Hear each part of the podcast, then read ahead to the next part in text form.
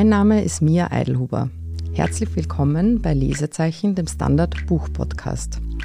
Wir haben uns heute ein Thema und ein Sachbuch ausgesucht, bei dem ich mir sicher bin, dass es viele Zuhörerinnen interessiert und Zuhörer hoffentlich auch. Es geht heute um das Buch Die Erfindung der Hausfrau. Untertitel Eine Geschichte der Entwertung. Geschrieben hat es die deutsche Kulturwissenschaftlerin Efke Rulfes. Es ist im Oktober 2021 erschienen, also es ist noch recht frisch. In den Interviews, die Rulfes gegeben hat, hat sie erzählt, dass sie sich einigermaßen gewundert hat oder sogar überrascht war, dass ihr Buch so ein enormes Echo hervorgerufen hat. Ich muss gestehen, ich bin es eigentlich gar nicht, weil die Themen Gleichbehandlung von Männern und Frauen, Gleichberechtigung, vor allem im Haushalt und der Kinderbetreuung, wirklich noch immer ganz viele von uns wirklich enorm betreffen. Man kann sagen, da ist wirklich nicht alles ganz zufriedenstellend nach wie vor. Vorausschicken möchte ich auch noch unserem heutigen Gespräch, dass es sich bei diesem Buch, so wie ich das verstanden habe, um eine Dissertation über das Buch Die Hausmutter aus schon 1778 handelt, verfasst von Christian Friedrich Germershausen und es ist eine Art Anleitungsliteratur, also so ein Vorbild für unsere Ratgeberliteratur für den Haushalt in der Spätaufklärung.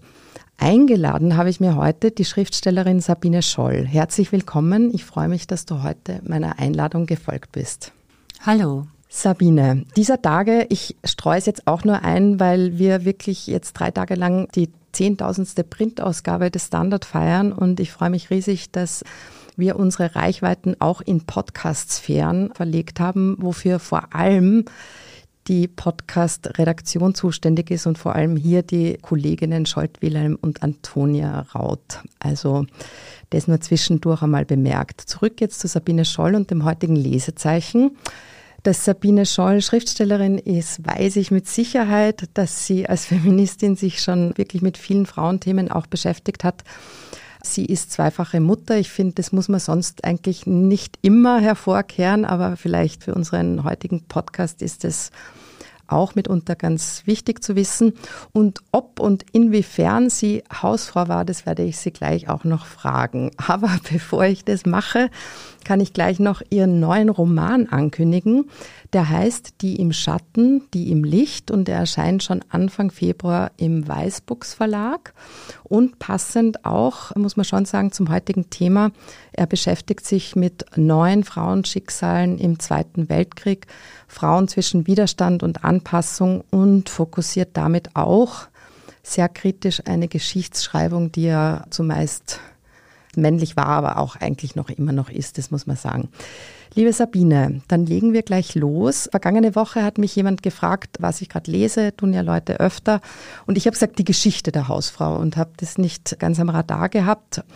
Also es war nicht ganz richtig. Ich finde es ganz interessant und vielleicht kannst du uns jetzt gleich ausführen, die du auch dieses Buch aufmerksam gelesen hast, warum es so passend ist, dass dieses Sachbuch von F.K. Rulfes eben nicht die Geschichte der Hausfrau heißt, sondern die Erfindung der Hausfrau.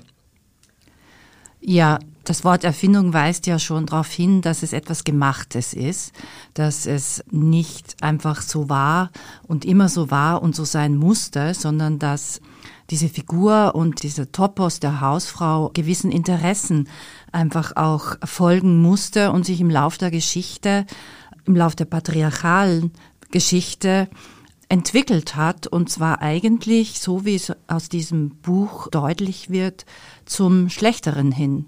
Mhm um gleich in diesen Podcast auch möglichst aktuell einzusteigen, bevor wir dann uns in dieses Buch vertiefen.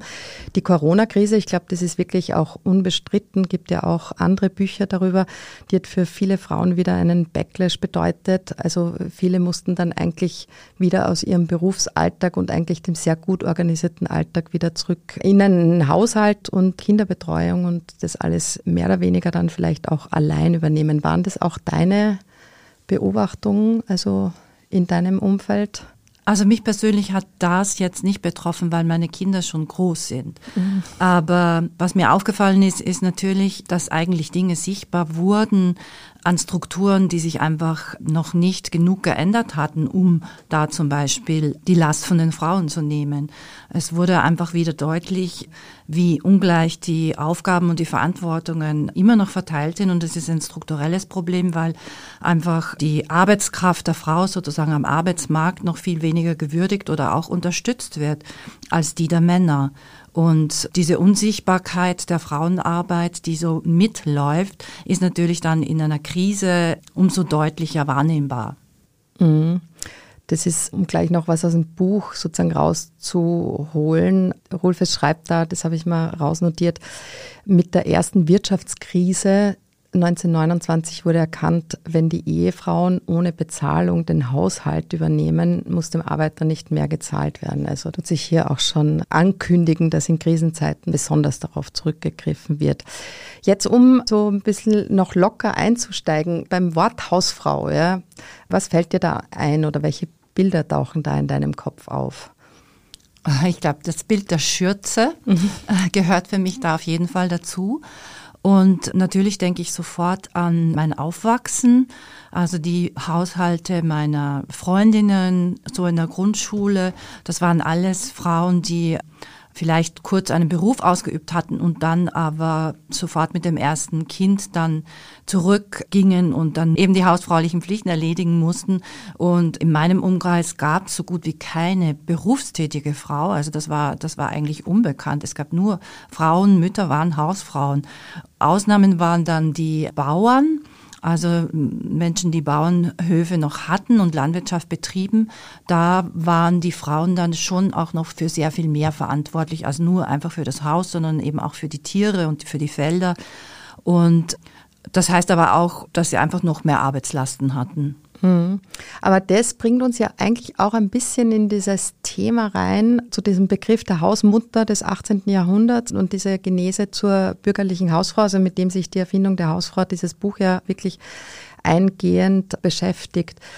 Die Autorin zitiert da einen Wirtschaftswissenschaftler. Ich habe da in den Fußnoten nochmal nachgeschaut. Mir da ehrlich gesagt nichts gesagt. John Kenneth Galbraith, der 1974, also da hüpfen wir schon ein bisschen in eine spätere Zeit, gesagt hat, die Verwandlung der Frauen in eine heimliche Dienerklasse war eine ökonomische Leistung ersten Ranges. Und das fand ich ein ziemlich sozusagen bemerkenswert harten Satz. Und jetzt meine Frage an dich, wie konnte das passieren und warum gibt es heute noch immer relativ wenig, vielleicht schon ein bisschen mehr, aber relativ wenig Wertschätzung für Haus- und Care-Arbeiten. Ja, ich habe mir auch diesen Satz angestrichen bei der Lektüre, weil es auch mich sozusagen richtig aus dem Sessel gerissen hat, wie ich das gelesen habe, weil ich das so noch nie dargestellt gelesen hatte. Also, dass es tatsächlich ein Wollen einer Gesamtökonomie und einer Gesamtgesellschaft war, dass diese Reduzierung und eben in Engführung der Rolle einer Frau zur Folge gehabt hat. Und das stellt ja eigentlich ganz gut dar anhand der Geschichte, also wo sozusagen vom 18. Jahrhundert, wo die Hausmutter noch wirklich Verantwortung übernahm, eine Art Dienstherrin war mit Gesinde etc. Also das ist ein Faktor. Sobald die Ökonomie halt das verlangte, hat man überlegt, fielen die Dienstboten weg. Also die Dienstboten hatten dann Möglichkeiten, einfach auch in die Fabriken zu gehen und nicht in so starken Abhängigkeitsverhältnissen jetzt von bürgerlichen Familien zu sein. Und dann blieb halt einfach nicht mehr sehr viel übrig als das alles umzuinterpretieren und auch Hausarbeit zum Beispiel als Liebesdienst zu definieren von dem dann abhängt, ob die Ehe gelingt, ob die Kinder mhm. wirklich eine gute Entwicklung durchmachen. Also es wurde sozusagen alles hineingepfropft an Notwendigkeiten, die so eine Frau dann zu erledigen hatte. Ja, was das Buch für mich auch total klar gemacht hat, ist irgendwie, dass schon diese Hausmutter oder diese frühere Hausfrau einfach eine Managerin war, ja, wo vieles delegiert war und wo sozusagen dieses ganze Dasein mehr einem Beruf geglichen hat und vielleicht weniger einer Berufung. Ja, und das war ja auch eine Bewegung, die eigentlich vom aufsteigenden Bürgertum unternommen wurde, um sich einerseits abzugrenzen gegen die Aristokratie, die sozusagen verlotterte Umgangsformen hatte, dekadente, und auch gegenüber den niedrigen Klassen, den nicht Besitzenden, dass man sich es eben auch leisten konnte, dass die Frau zu Hause blieb. Also das war ja auch ein Status. Mhm. Und so hat sich aber das derart verfestigt, dass natürlich dann auch in den niederen Klassen das genauso als Statussymbol galt, dass die Frau eben nicht arbeiten soll, sondern dass es für das Wohl aller am besten wäre, wenn sie zu Hause bleibt. Mhm. Also jetzt noch einmal ein bisschen weg vom Buch. F.K. Rulfes lebt ja auch in Berlin. Du hast auch länger in Berlin gelebt und aber auch viel in Japan und den USA. Und man kann wirklich sagen, du bist in deinem Leben viel herumgereist in der Welt. Gibt es aus deinen Erfahrungen, weil du ja an vielen Orten auch wirklich länger gelebt hast, weißt du, gibt es eine Gesellschaftsform, von der du sagst, die funktioniert in Sachen Gleichberechtigung besser und entlastet da Frauen mehr oder mhm. du lachst jetzt so, als würde jetzt eine enttäuschende Antwort kommen. Ja, also es ist in der Tat ein Unterschied, ob man jetzt als Single ins Ausland geht und dort arbeitet und seinen Alltag führt oder mit Kindern. Sobald man mit Kindern dort ist, ist man natürlich mit den ganzen kulturellen Vereinbarungen bezüglich Familie, Kindererziehung, Schule, Ernährung direkt konfrontiert. Also man kann sich da sozusagen dem auch gar nicht entziehen, weil die Kinder ja in diesen Kontexten dann leben. Und ja, also es gibt vielleicht so eine gewisse Reihung, die auch unterstützt wird durch, es gibt ja jedes Jahr eine Art Untersuchung von dieser Gender-Gleichberechtigung, wie die in den verschiedenen Ländern sich ausbildet. Verschiedene Faktoren werden da in Betracht gezogen. Und da ist sozusagen Deutschland schon höher gereiht, also an besserer Stelle, an besserer Position als Österreich. Also Deutschland ist Rang Nummer 10, Österreich Nummer 34. Oh, wow. Ich selbst habe aber sehr viel mit dem französischen System zu tun gehabt, dass ich eigentlich als konservativ empfunden habe, aber es ist weit nicht so konservativ mhm. wie das österreichische, weil zum Beispiel es in Frankreich ganz kurze Betreuungszeiten gibt, was aber auch gleichzeitig wieder eine Klassenfrage ist. Natürlich muss man sich dann das Kindermädchen leisten können, damit man dann bis 20 Uhr halt im Büro ist und dann noch eineinhalb Stunden nach Hause fährt etc. Aber es ist gesellschaftlich auch viel anerkannter, ja, wenn man das tun. Absolut, ja. genau. Man wird nie, also dieses Wort Rabenmutter, das mhm. gibt's einfach nicht, ja. Nur im Deutschen. Ja, dann habe ich mir angesehen, also in den USA war ich ja auch länger, da ist es ganz stark klassenabhängig. Also die Reichen, ja, müssen sich sowieso wegen gar nichts beklagen.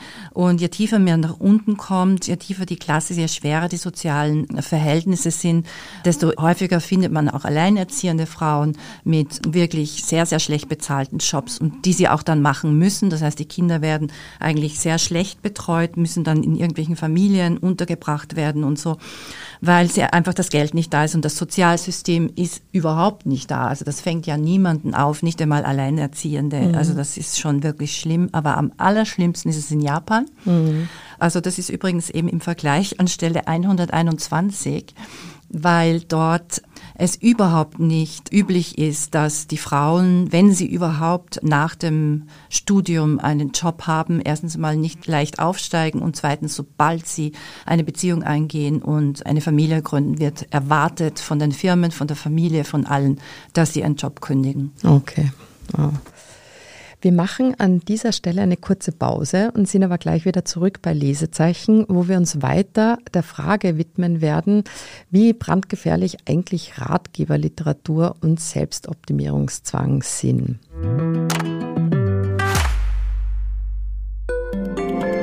Tag, mein Name ist Oskar Bonner. Ich habe den Standard gegründet, weil es damals keine Zeitung gab, die mit den Menschen auf Augenhöhe kommuniziert hat. Guten Tag, mein Name ist Michael Grill und ich lese den Standard, weil genau das wichtig ist. Fundierte Berichterstattung, die erklärt und nicht belehrt. Der Standard, der Haltung gewidmet. Herzlich willkommen zurück bei Lesezeichen, wo heute Sabine Scholl bei mir zu Gast ist. Mareike Kaiser, ich hoffe, man spricht sie so auf, weil sie wird mit C geschrieben, eine deutsche Journalistin, vom Namen schon öfter untergekommen, die hat sich viel mit der Vereinbarkeit von Beruf und Kindern beschäftigt. Die wird auch zitiert in diesem Buch die Erfindung der Hausfrau. Und sie schreibt eben, dass sich Arbeitsstrukturen an kinderlosen Männern orientieren und schlägt aber vor, dass sie sich an Alleinerziehenden, die ja dann oft alleinerziehende Frauen sind, orientieren sollten.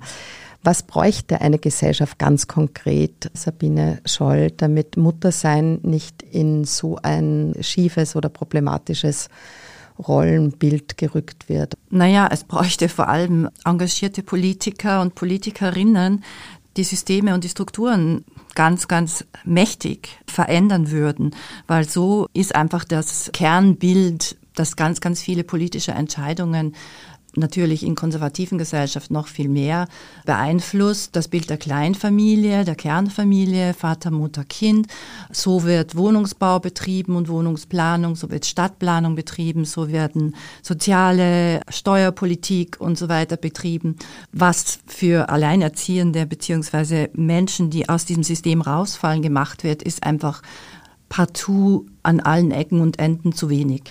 Ähm, ja, ich habe es vorher schon gesagt, es soll jetzt auch ein bisschen um das Genre der Ratgeberliteratur gehen, weil dieses Buch ist ja sozusagen über ein Ratgeberbuch aus dem 18. Jahrhundert oder dann auch später. Ich glaube, es gab da mehrere Ausgaben immer wieder. Und ich weiß nicht, wenn man sich viel mit Büchern und Literatur beschäftigt, man geht ja dann immer wieder in diese Buchläden rein und sieht da die wahnsinnig großen, breiten Regale mit Ratgeberliteratur. Hältst du Ratgeber Bücher für gefährlich bis zu einem gewissen Grad? Ja, das Problem ist ja auch wieder, dass es so internalisiert wird. Das heißt, die Verbesserung gewisser unhaltbarer Zustände und Strukturen wird auf die einzelnen Personen selbst zurückgeführt und die müssen dann irgendwelche Möglichkeiten finden, zu Hause sich zu verbessern, damit sie dann wieder rausgehen können und als gute Ehefrau, gute Mutter oder gute Geliebte irgendwie dastehen zu können. Also es ist sozusagen einfach eine Rückbindung ins Private, wo eigentlich eine politische Veränderung nötig nötig wäre. Mhm. Ich habe dann einen ganz komischen Vergleich im Kopf gezogen, nämlich dieses Buch Die Hausmutter und habe mir gedacht, was wäre heute irgendwie so ein Äquivalent dazu? Und ich bin auf was ganz Absurdes gekommen. Mir ist in den Kopf gekommen diese Netflix-Serie Goop von Gwyneth Paltrow und habe mir dann gedacht, wow, das wurde wahnsinnig kritisiert, aber ich kann daran manche Aspekte auch finden, die ich nicht so schlecht fand, weil es schon natürlich auch so ein Empowerment ist und auch das kann man hinterfragen.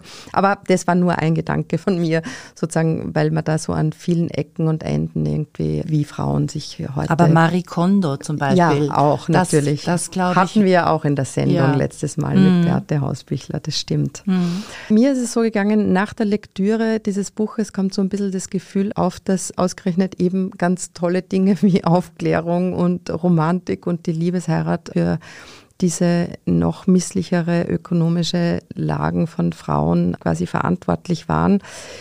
Ja, man kann das eigentlich schon so sagen jetzt, dass das Bürgertum oder das aufkommende Bürgertum das so mit sich gebracht hat, diesen neuen, rechtloseren Status der Hausfrau, oder? Ja, genau, also ja. es wurden ja dann immer wieder Quellen auch zitiert, das heißt auch zum Teil die Bibel und gerade auch Rousseau mit seinem Naturbegriff hat ja auch nur alles auf die Männer bezogen und die sollten eben dann frei sein. An Frauen hat er dabei nicht gedacht, an Kinder schon gar nicht, ja. Also das ist aber eigentlich sehr wenig und er hat auch nicht an Sklaven gedacht, mhm. die es in den Kolonien gab und natürlich nicht Untergebene und Diener.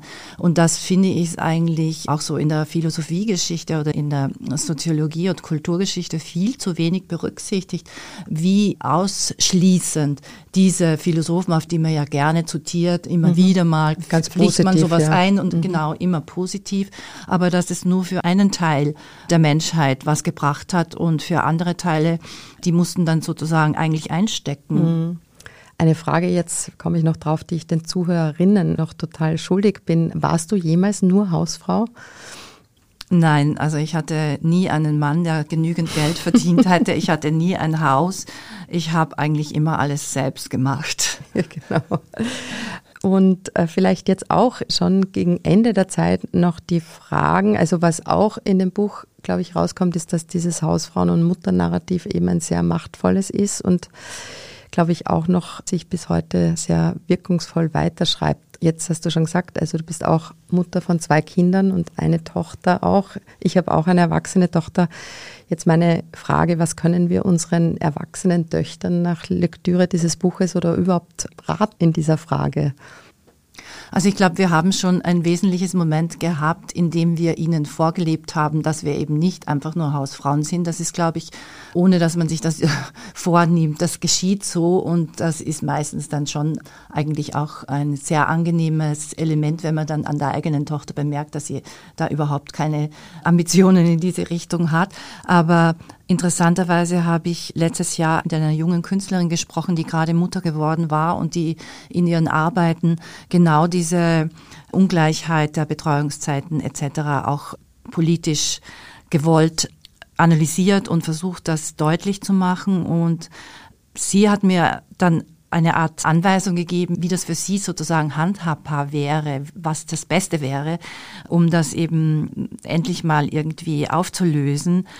Und sie meinte, man sollte sich, bevor man überhaupt noch Kinder hat oder beschließt, Kinder zu haben, so eine Art Verantwortungsvertrag mit dem Partner überlegt, wo man tatsächlich festlegt, was wer wann wie macht und vorher schon versucht, das auszutarieren, weil dann sozusagen in der, ja, also das habe ich jetzt noch genau. als Vertrag bezeichnet, weiß nicht, wie die das machen, aber es muss ja irgendwo mhm. festgelegt sein, man genau. muss ja genau. darauf referieren können. Mhm. Und dann, wenn das das Kind da ist, so Automatismen einkicken, ja, weil das alles nur in der Gegenwart passiert und dann greift man dann oft auf Muster zurück, die man von aus Urzeiten sozusagen auch von den Eltern übernommen hat und die vielleicht nicht okay sind, gerade was Gleichberechtigung betrifft. Und das meinte sie, dass das vielleicht eine Methode wäre. Und das ist natürlich das Antiromantischste, was man sich überhaupt vorstellen kann. Absolut. Und ich kann es mir nicht gut vorstellen, dass dann sehr viele Männer willig wären, diesen Verantwortungsvertrag zu mhm. unterschreiben und sich dann auch daran zu halten. Also oder überhaupt für junge Paare könnte das ja grundsätzlich schon mal ein Problem bei der Familienplanung mhm. darstellen, dass sie sich vorher schon verpflichten müssen. Mhm. Obwohl ich wirklich das Gefühl habe, dass natürlich in Richtung jüngerer Generation sich einiges doch ein bisschen schon geändert hat. Ja, sie wollen, aber die Strukturen sind nicht so. Ja. Die ja. Arbeitgeber sind nicht einverstanden mit langen Karenzzeiten der mhm. Väter mhm. und so weiter und mhm. so weiter. Ich weiß von meinem Bruder, weil mein Bruder hat seine Karenzzeiten genommen mhm. und hat sich da nicht abhalten lassen, obwohl sein Arbeitgeber ihm ziemlichen Druck gemacht mhm. hat.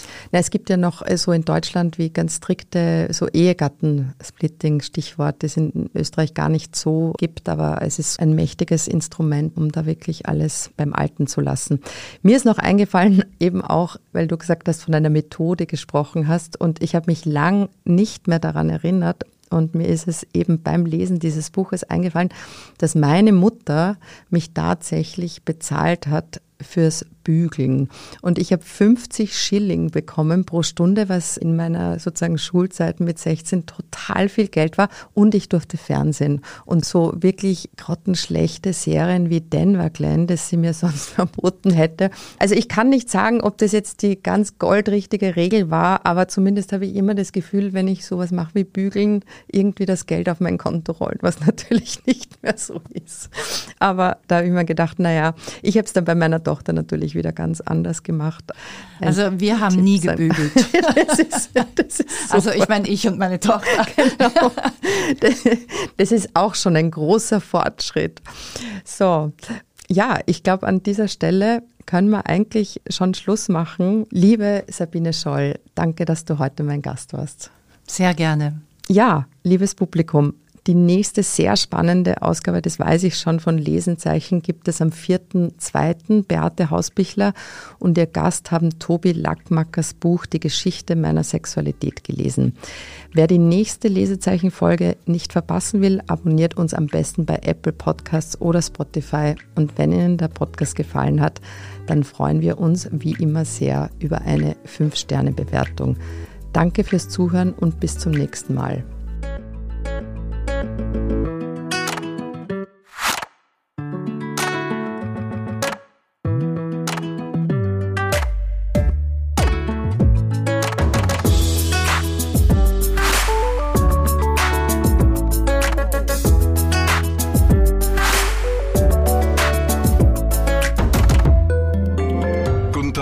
Ist Oskar Bonner. Ich habe den Standard gegründet, weil es damals keine Zeitung gab, die mit den Menschen auf Augenhöhe kommuniziert hat. Guten Tag, mein Name ist Michael Grill und ich lese den Standard, weil genau das wichtig ist. Fundierte Berichterstattung, die erklärt und nicht belehrt. Der Standard, der Haltung gewidmet.